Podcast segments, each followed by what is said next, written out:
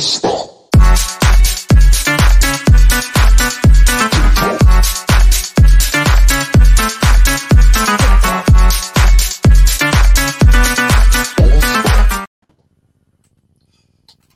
Exactamente. No sería martes si el señor productor no nos la aplica y, eh, y, nos avienta el ruedo para presentar el programa.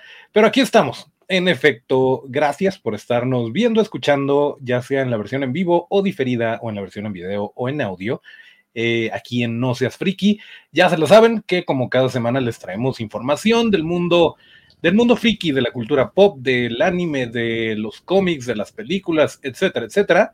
Y pues como siempre, le doy la bienvenida, bueno, no siempre, pero, pero hoy sí, le doy la bienvenida a mi buen amigo Rob Medina, que ya está, ya está, según, según me confirma producción, ahí está.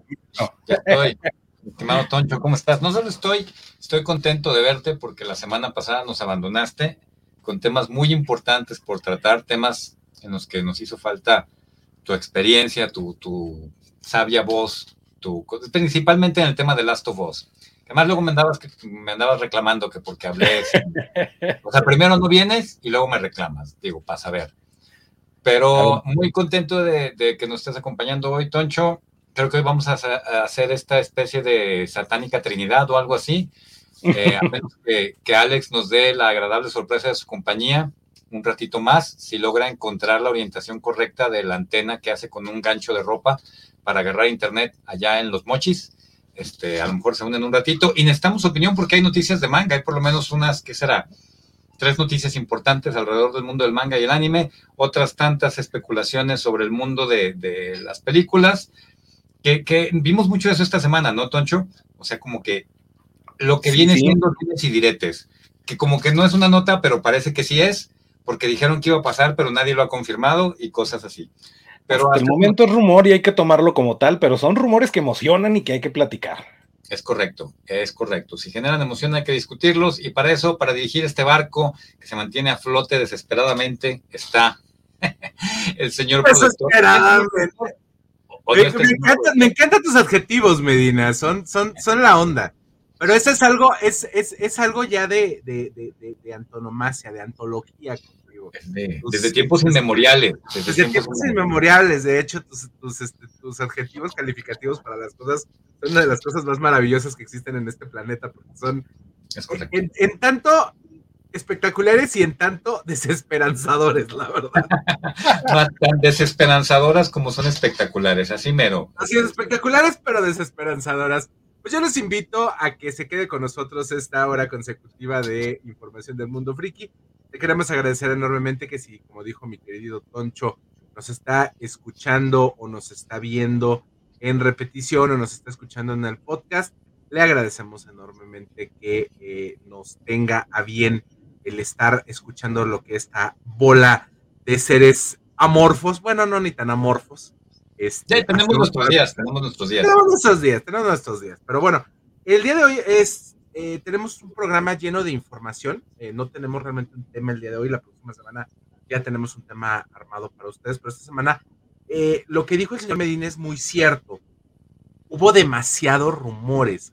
de hecho, hace ratito, y no lo, bueno, lo voy a comentar, pero no estaba dentro de las notas. Este, hubo hasta rumores de Wonder Woman esta semana. ¿Ah, sí? Literal, sí, sí, de hecho hubo, hubo un, un ¿En realidad era hombre o, o cuál? ¿Eh? A ver, diga, diga, diga. No, pues, en realidad Gal Gadot era hombre, ¿no? Lo descubrieron de repente.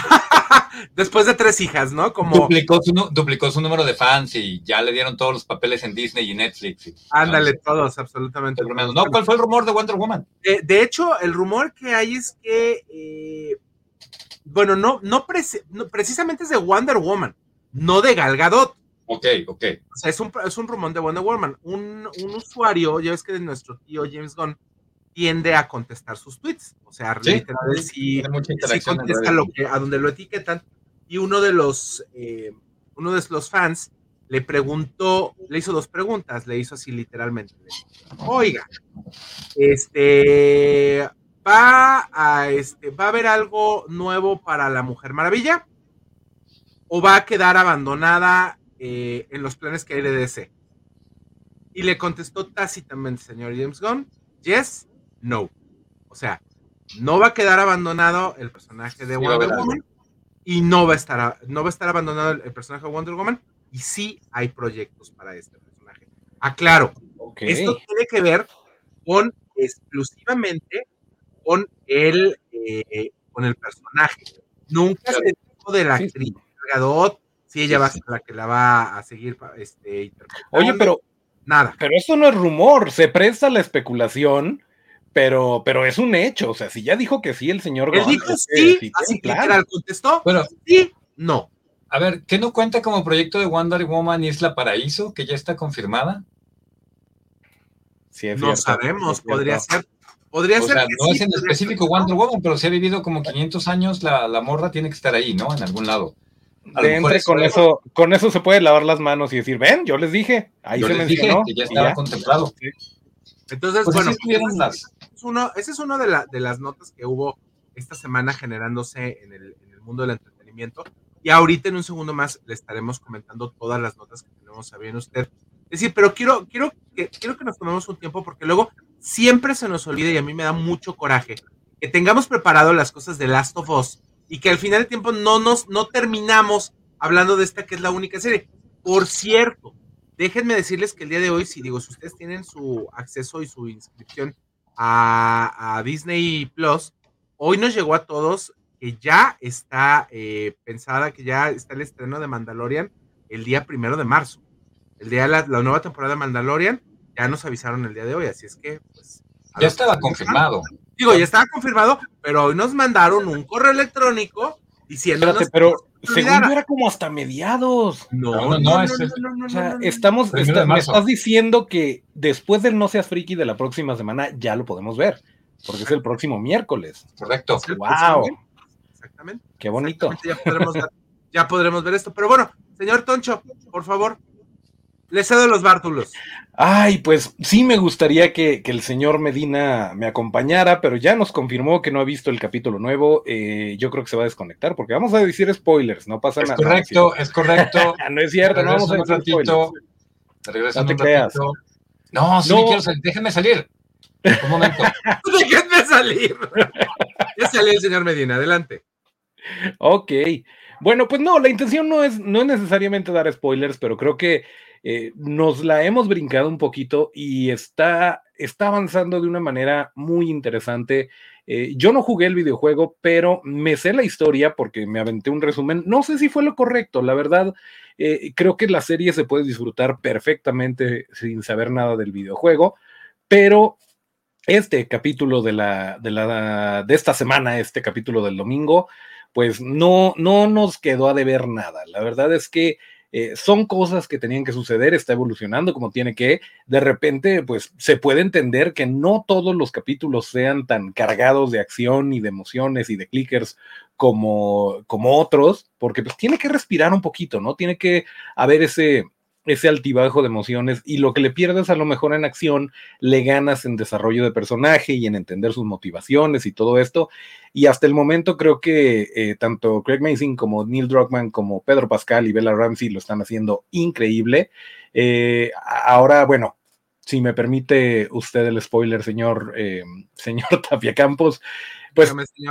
Ya vimos a Tommy, y que ya lo habíamos visto, pero bueno, ya se encuentra con él, interpretado por Gabriel Luna a quien vimos en Terminator Dark Fate. Luego hablamos de eso.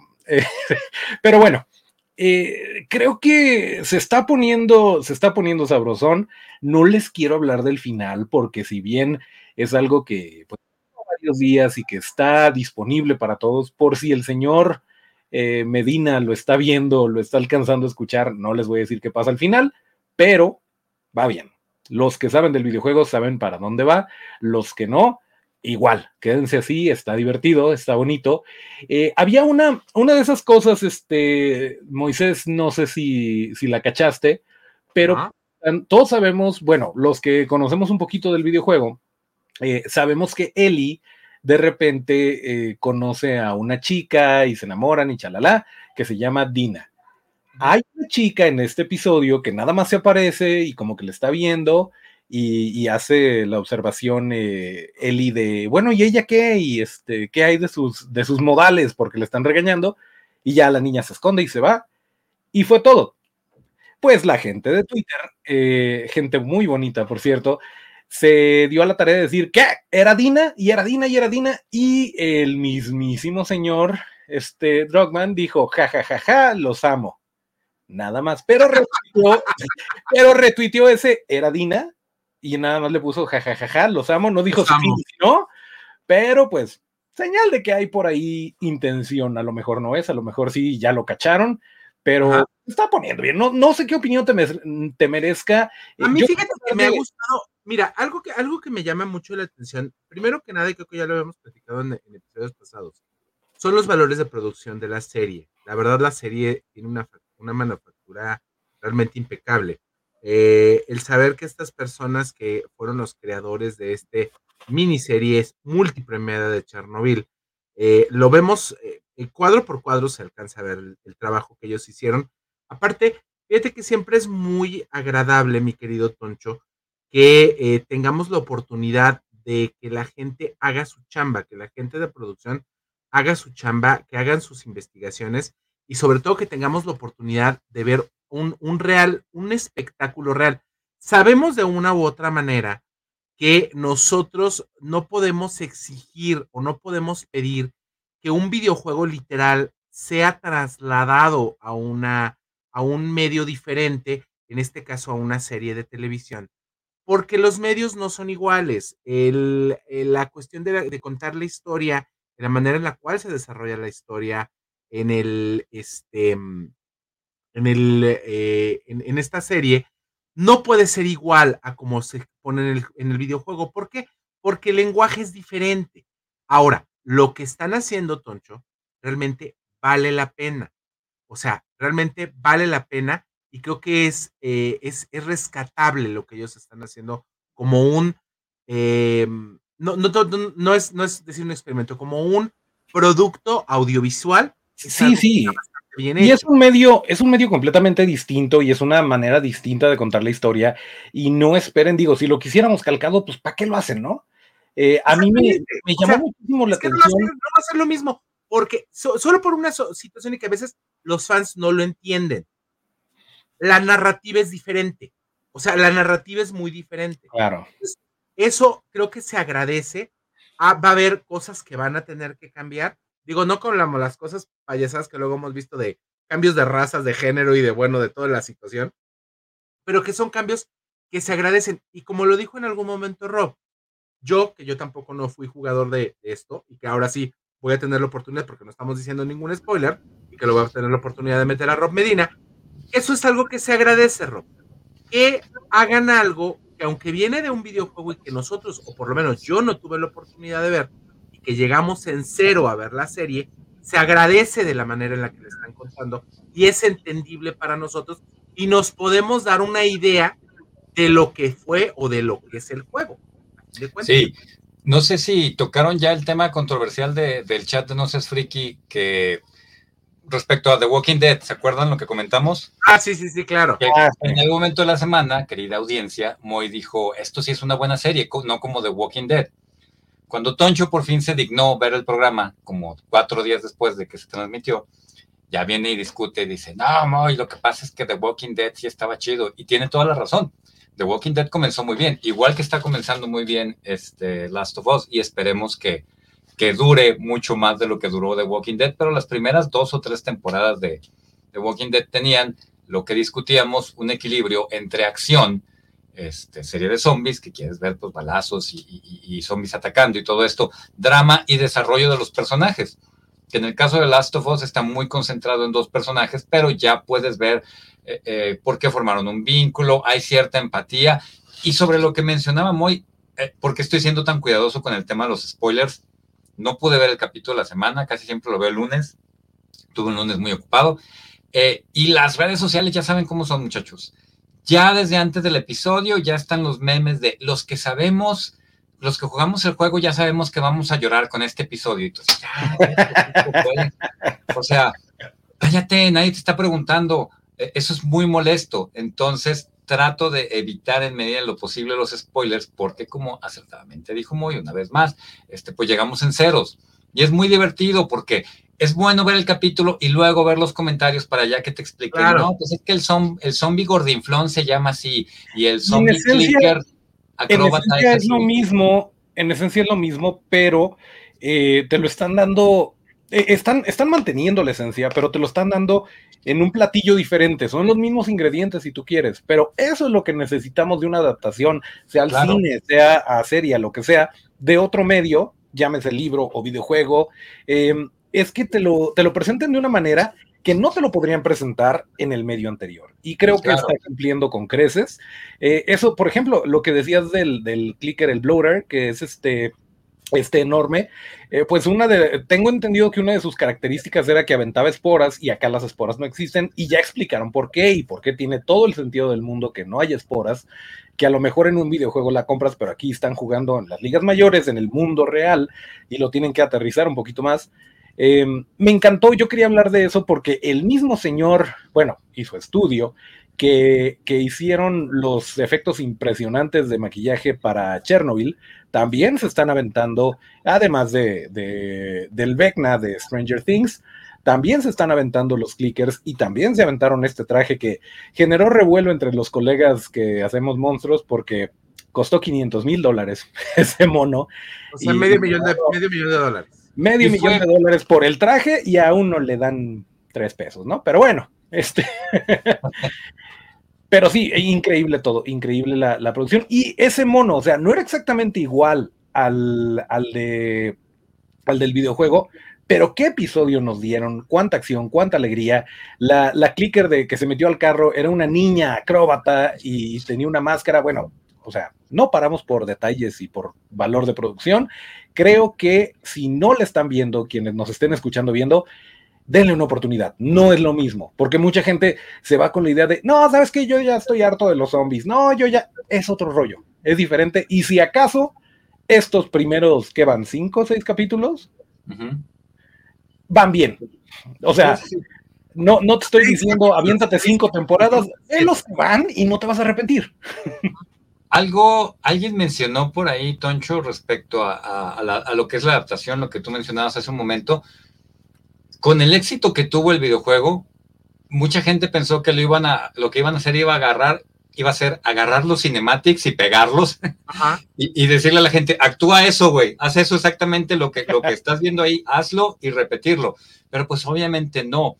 El, el mérito está en la adaptación real a otro medio, que es la cosa que muchas veces nos cala. A lo mejor no a, los fans un poquito más maduros y que ya, ya hemos visto más cómo es el tema de las adaptaciones, pero al fan novato siempre le arde que las cosas no sean exactamente como él las vio en el otro medio y pues no tiene ningún chiste, carajo, es, imposible, ¿no? En algún momento era imposible llevar los trajes de superhéroe a la pantalla grande y, los millennials y centennials se siguen quejando de que los X-Men salieron sin uniforme. Güey, a duras penas pudimos hacer una película de los X-Men en aquella época no saben, estaban bien los trajes, aparte.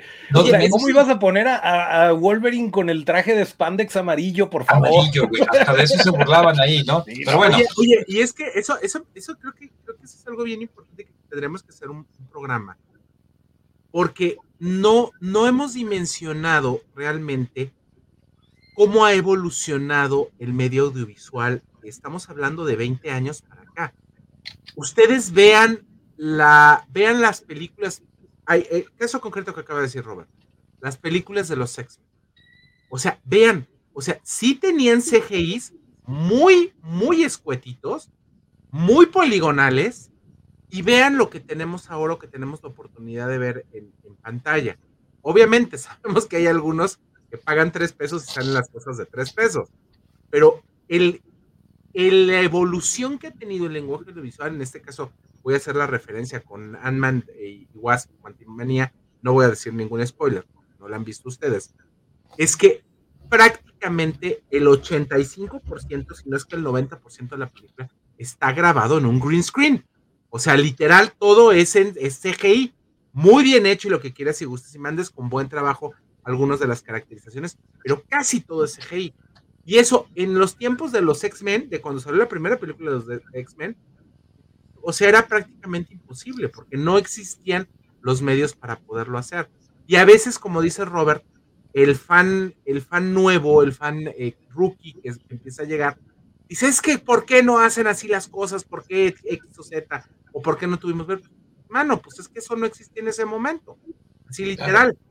O sea, literal. Como si hubieran visto los, los, o sea, me pongo a pensar cómo hubiéramos visto a los, a los X-Men vestidos de spandex amarillo con azul. O sea, hasta risa te daba, ¿no? A lo mejor eh, no te podías arriesgar a tantas cosas, eh, muy, porque eh, todo era, todo era nuevo.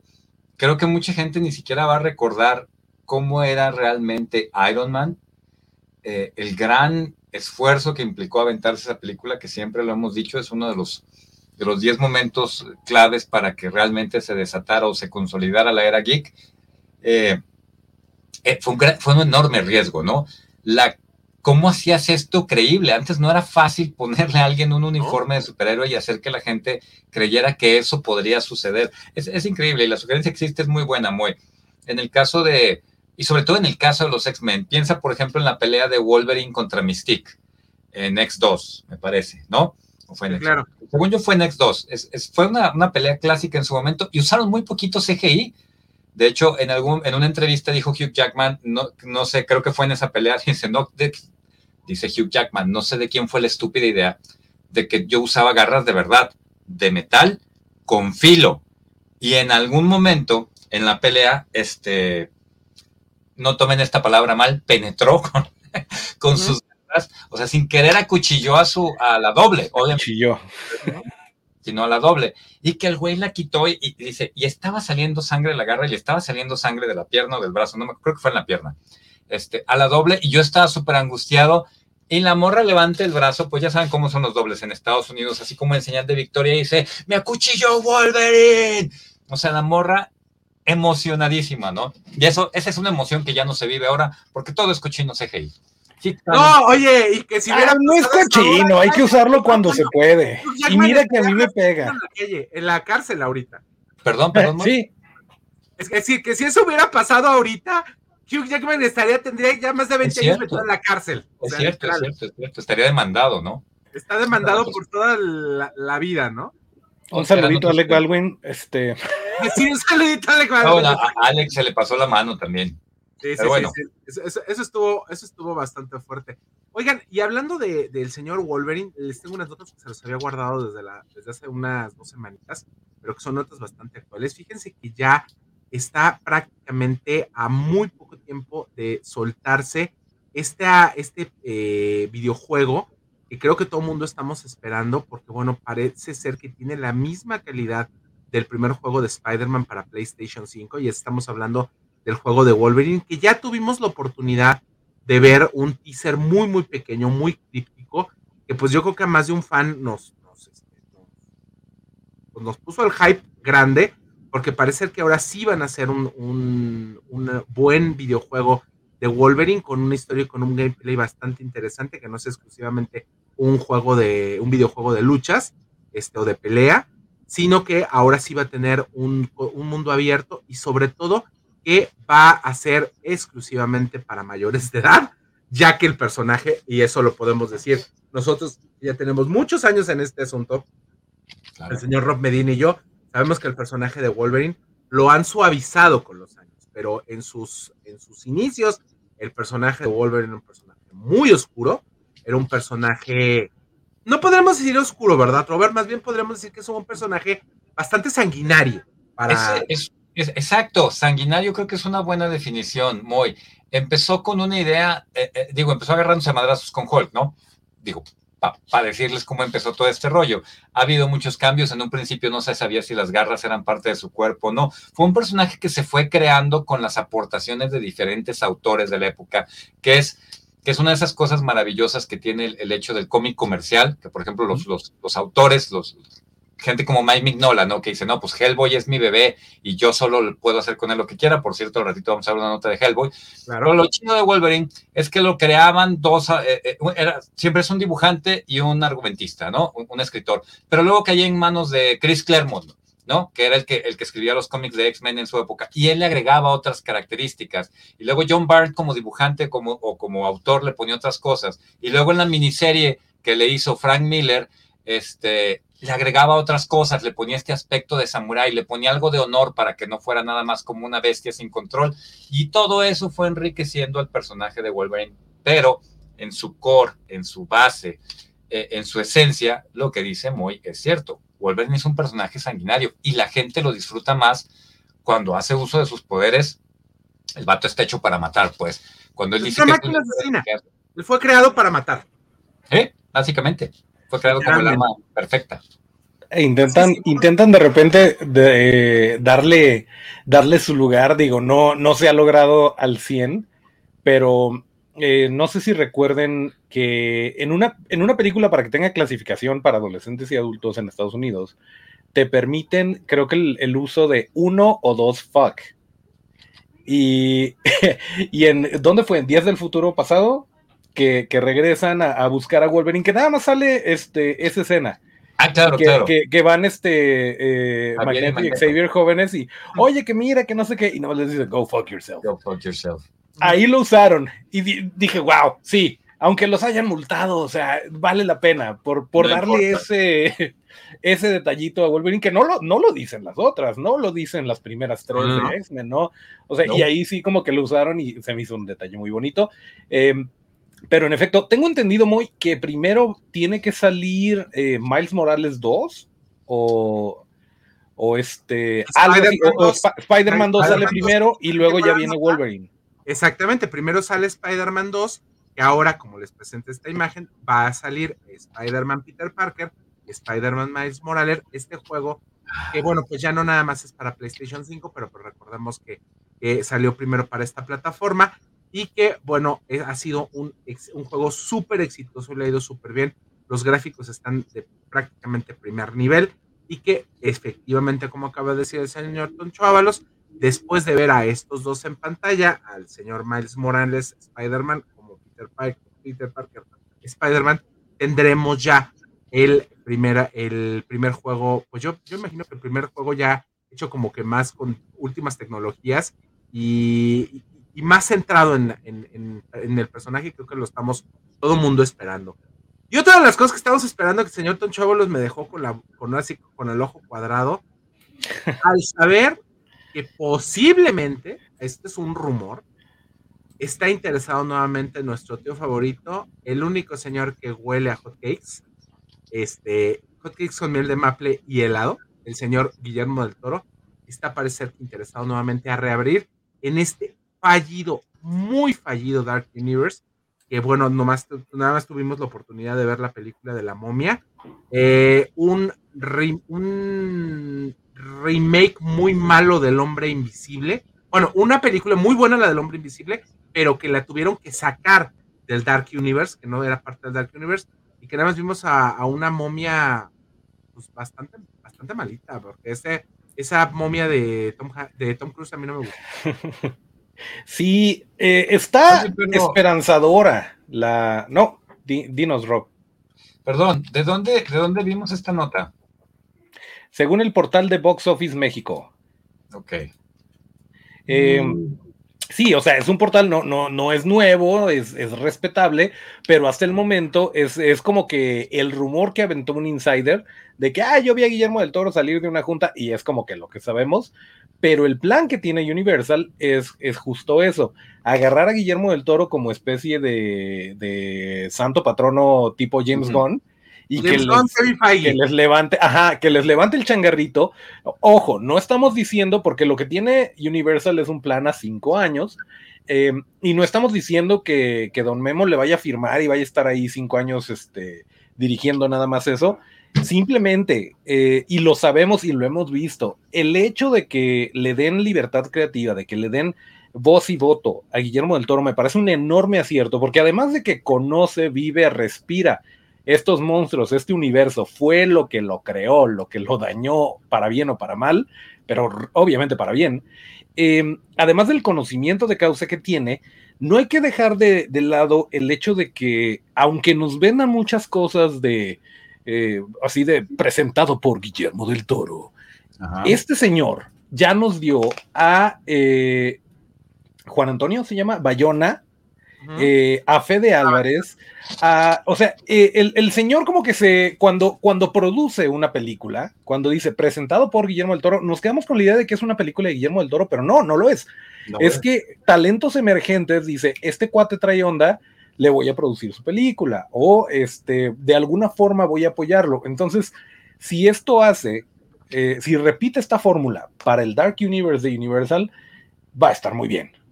Entonces creo que, es un movimiento muy inteligente. Ojalá y si se concrete, ojalá y se pongan de acuerdo con los dineros, las agendas, etcétera, porque podemos estar ante algo muy bien hecho y, pues que levante este Dark Universe que ya desde los 40 nomás no han podido. Fíjate que, perdón, Robert, no, voy a hacer una pequeña para, para, que continúes con tu, con tu comentario. Además, hay que recordarle a la gente que es el Dark Universe. El Dark Universe cuando salió hace algunos años que empezaron a crearlo y que bueno, la única película oficial de este Dark Universe es La momia con Tom Cruise, es la respuesta de Studios Universal al, eh, a la explosión enorme de ganancias que tuvo o que tenía en ese momento el universo cinematográfico de Marvel cuando estaba en el hype más grande y era la respuesta de hacer un universo exclusivamente con los monstruos clásicos. Entonces, pues si para la gente no tenía la oportunidad de verlo, ah, mira qué padre. Eso está bonito. ¿Quién es? ¿Es el hombre lobo?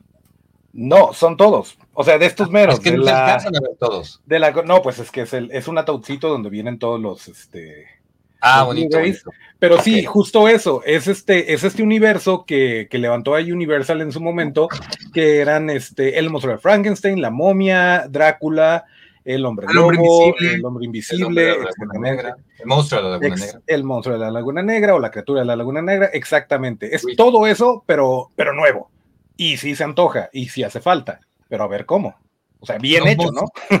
sí, no, es que era una, una posibilidad maravillosa, pero era, era un proyecto ah, muy llamativo, que tenía muchos elementos para tener éxito, pero nunca, no comienzas así, pues, eso es comenzar como comenzaron el Snyderverse, o sea, lo güey, lo que su maldito culto no entiende es que querer, o sea, tienes una idea en la cabeza, pero solo tú la sabes y comienzas como en medio de la historia, ¿no? Y queriendo que ya todo el mundo entienda lo que tú ya traes en tu mente. No, tiene que haber desarrollo de personajes y empezar por la momia y empezar con, empezar con una de las estrellas de cine más importantes de, de, este siglo y del anterior, o sea, Tom Cruise, siempre es un riesgo, porque la estrella es más grande que, que, que el universo, pues un riesgo que, Marvel no corrió porque en ese entonces eh, Robert Downey Jr. no era ese tamaño de estrella, acuérdense, él era un No, lo sacaron del hoyo, estaba, estaba en decadencia y lo levantaron. Sí.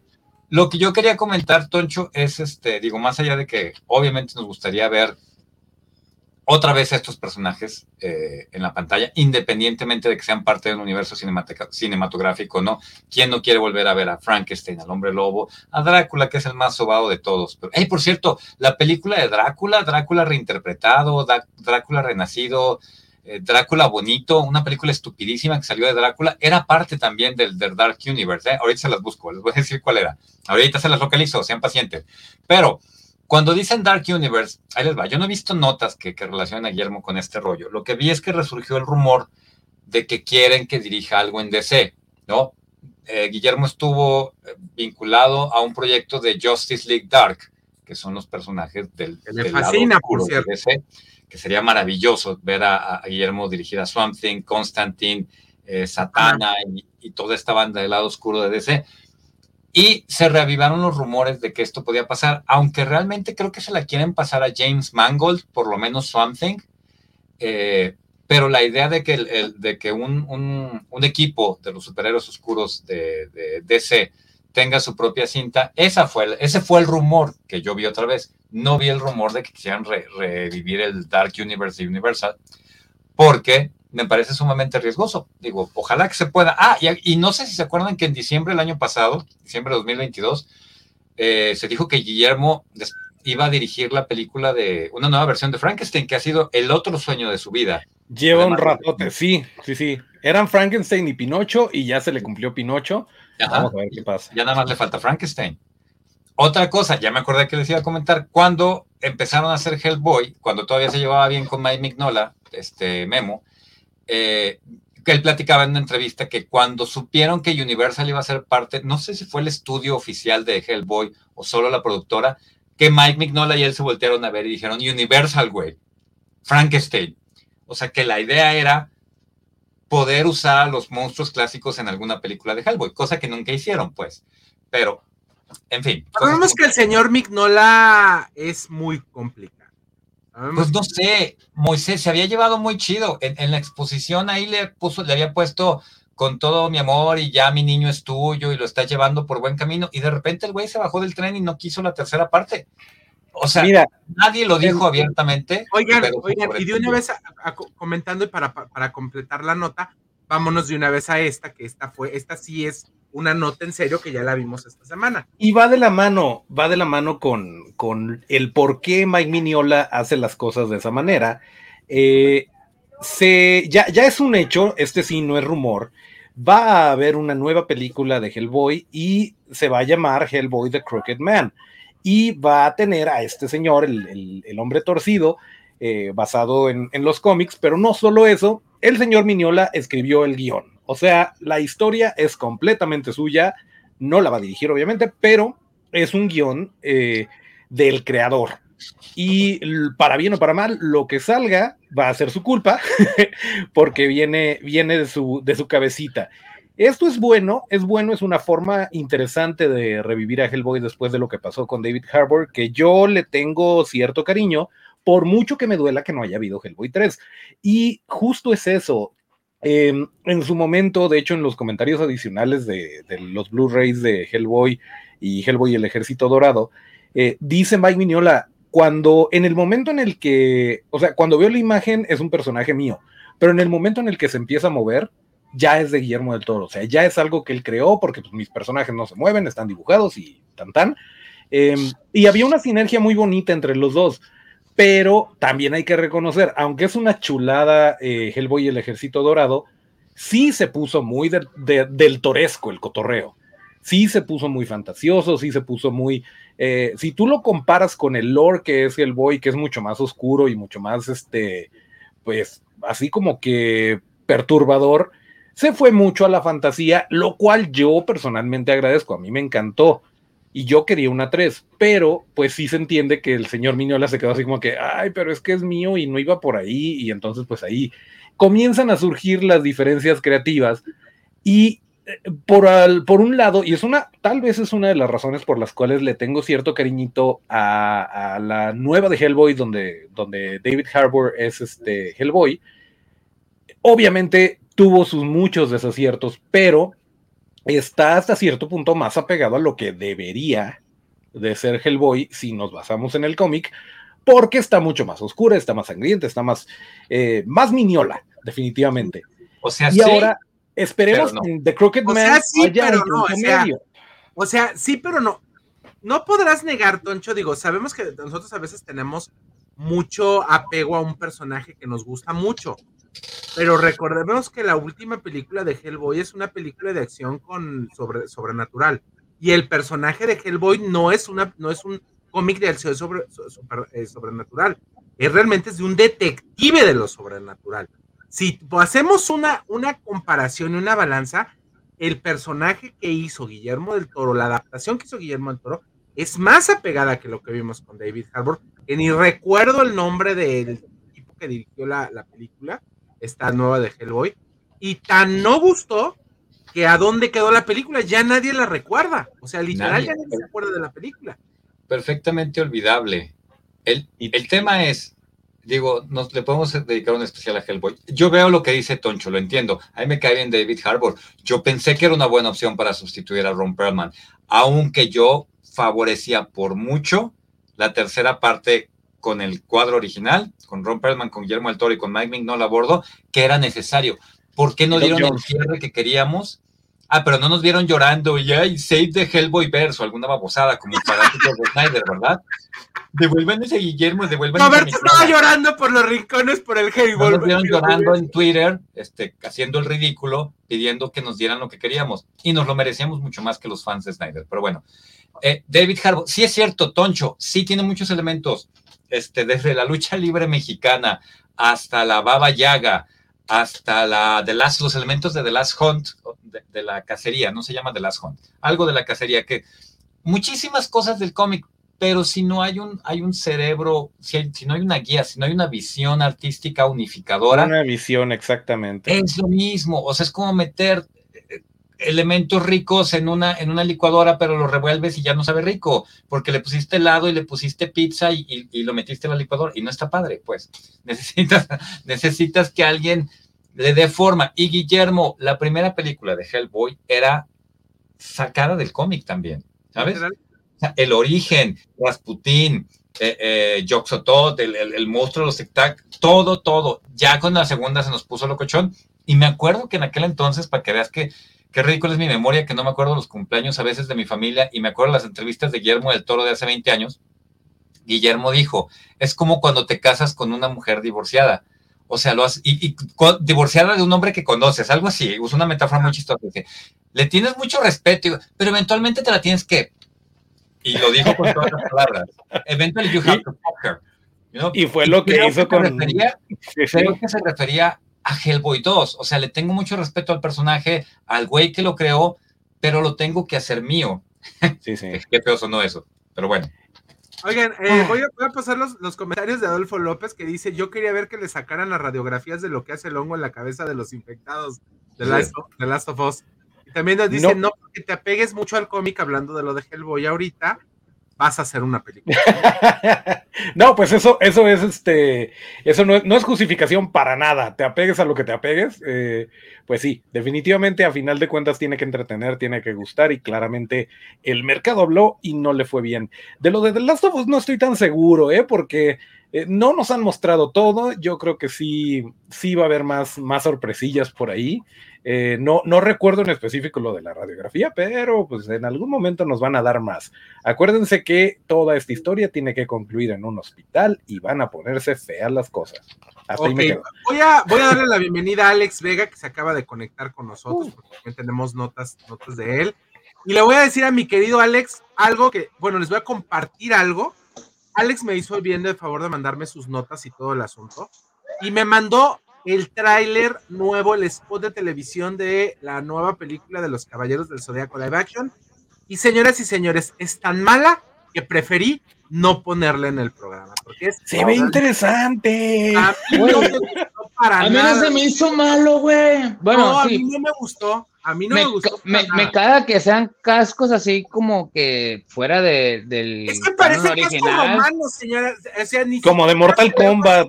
Sí. Pero, pero, hace sentido, en realmente así eran los cascos en la guerra. O sea, o sea si nos queremos un, algo realista, eh, pues, ¿cómo le vas a poner un pinche caballo a ella? Pues, o sea, no mames. ¿Cómo, va a estar el, el humano, güey, acá? Yo por ejemplo, digo quítanle el dinero a Sony, por favor, porque hace puras. Yo, yo sí la quiero ver. Ah, yo sí le tengo fe. A lo que no le tengo fe, digamos, a cómo lo quieran adaptar su, su drama. Su drama de cómo lo quieren hacer tipo Hollywood, ya sabemos que se van a querer hacer el pedo. Con que con el torneo no se la mamen, porque obviamente tienen que empezar con el torneo galáctico Va a ser la primera. El Alex, como siempre, con sus palabras nomingueras de. buen norteño. Oye, Alex, pero a lo que sí le tenemos fe y que estoy muy contento, porque ya viene esto que es una maravilla, que es la última temporada de una de las series más icónicas de los últimos años, que es Attack on Titan, y ya va a haber un cierre.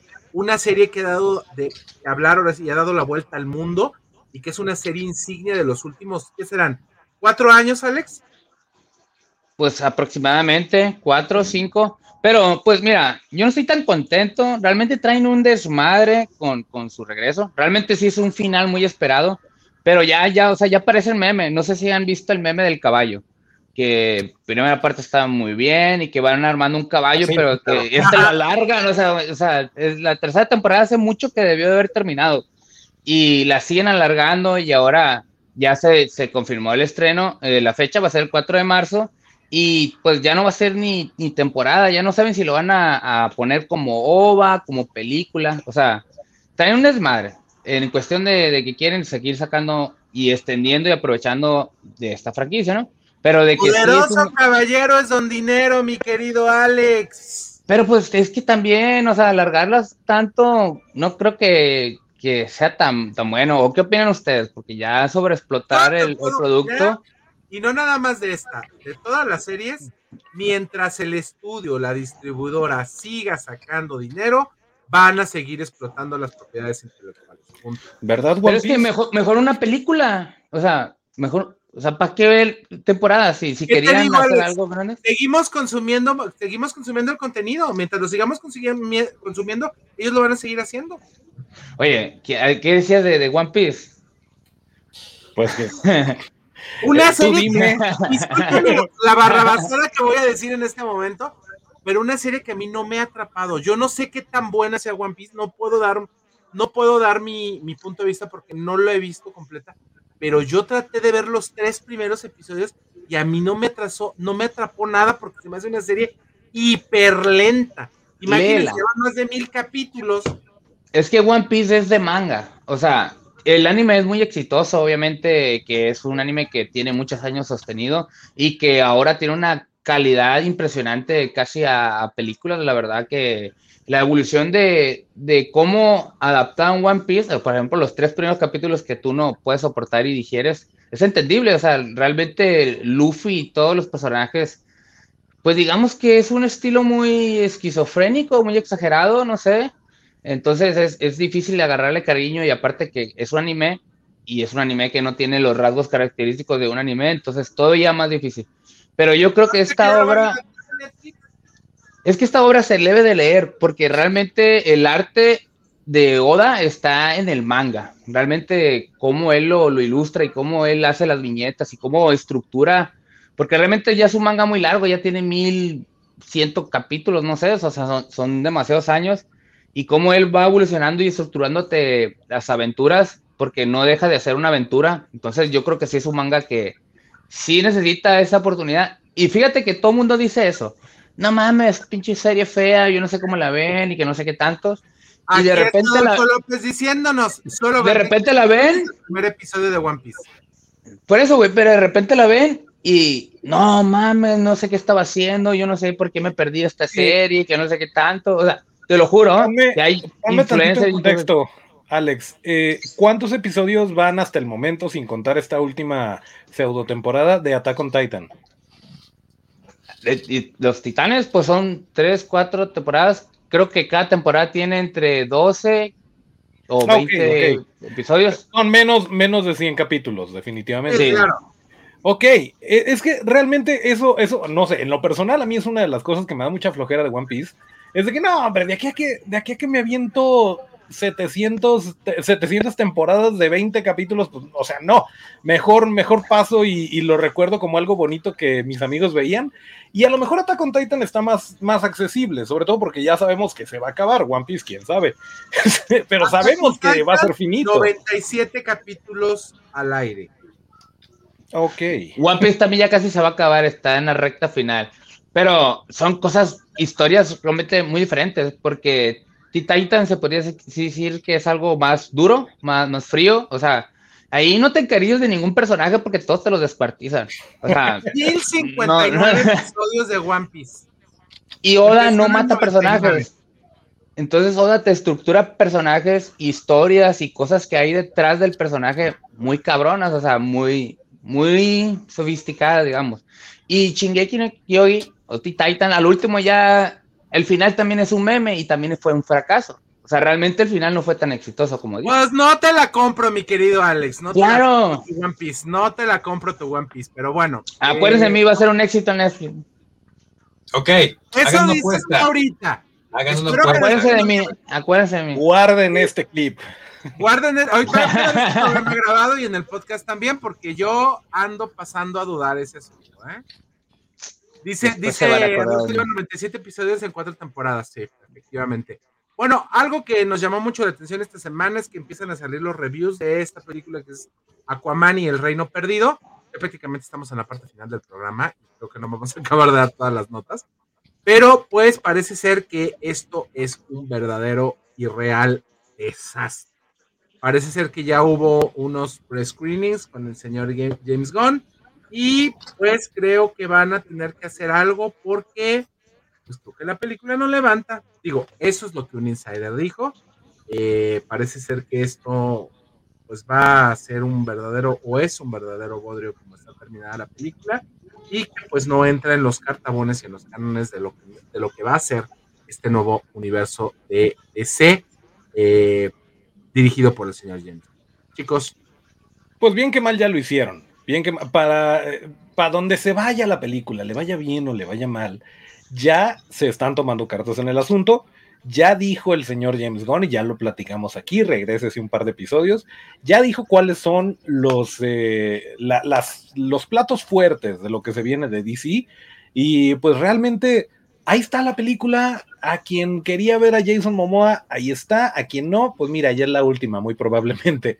Entonces, me parece, me parece que es muy, em, muy de nicho a lo mejor que es para darle uso a quien quería una conclusión de, este Aquaman, que fue un buen Aquaman el que nos presentó Jason Momoa, era, si recordamos a Rash Kutrapali, Aquaman Sox, este, y eh, Jason Momoa lo hizo cool. Con estilo, con estilo. Pues ahí está, ahí está la película, ahí está su Aquaman, ya no me estén dando lata, ahora sí, voltea para acá, eso es lo que traigo, y se vale, y creo que eh, da igual si le va bien o mal, para quien lo quiera ver, ahí está, no de hecho, el, buen Rob Medina y yo, que hemos tenido bastante rato este, coleccionando cómics, recordemos que hay, hay sagas, literal, hay, hay arcos históricos dentro de los cómics, a donde el mismo Aquaman lo dice que se burlaban sus compañeros de él, porque era un personaje no lo tomaban en cuenta, que era un personaje ridículo. estaba, muy mamado eh, en la, en la, serie esa de los, no sé, de los 80, el Aquaman con los poderes. No, ¿sabes quién los ¿Quién fue? Este fue Peter David el que le cortó la mano. Claro, el señor Peter David. Que luego retomaron esa historia. que lo hizo con un look más. Que lo hizo con un look más arturiano, ¿no? Así con la barba como un rey, de verdad, que es lo que debería haber sido Aquaman todo el tiempo, el, monarca de, los siete mares. Hubo muchas historias donde le daban, este, donde le levantaron el ego y, y bueno, el la joya de todo DC, que es el Teamverse, es decir, todo lo que se derivó de la serie animada de Batman, Justice League, Justice League Unlimited, las cosas, el universo de Bruce Timm del que siempre estamos hablando, ahí Aquaman era otro rollo, ¿no? Este, pero bueno, ahí, ahí todo era perfecto, ahí todo, ahí todo salía bien. Yo estoy de acuerdo con Toncho que les den su película y que se callen, pero a ver, díganme si, si no estoy recordando mal, ¿no en algún momento alguien dijo que incluso podía ser una trilogía?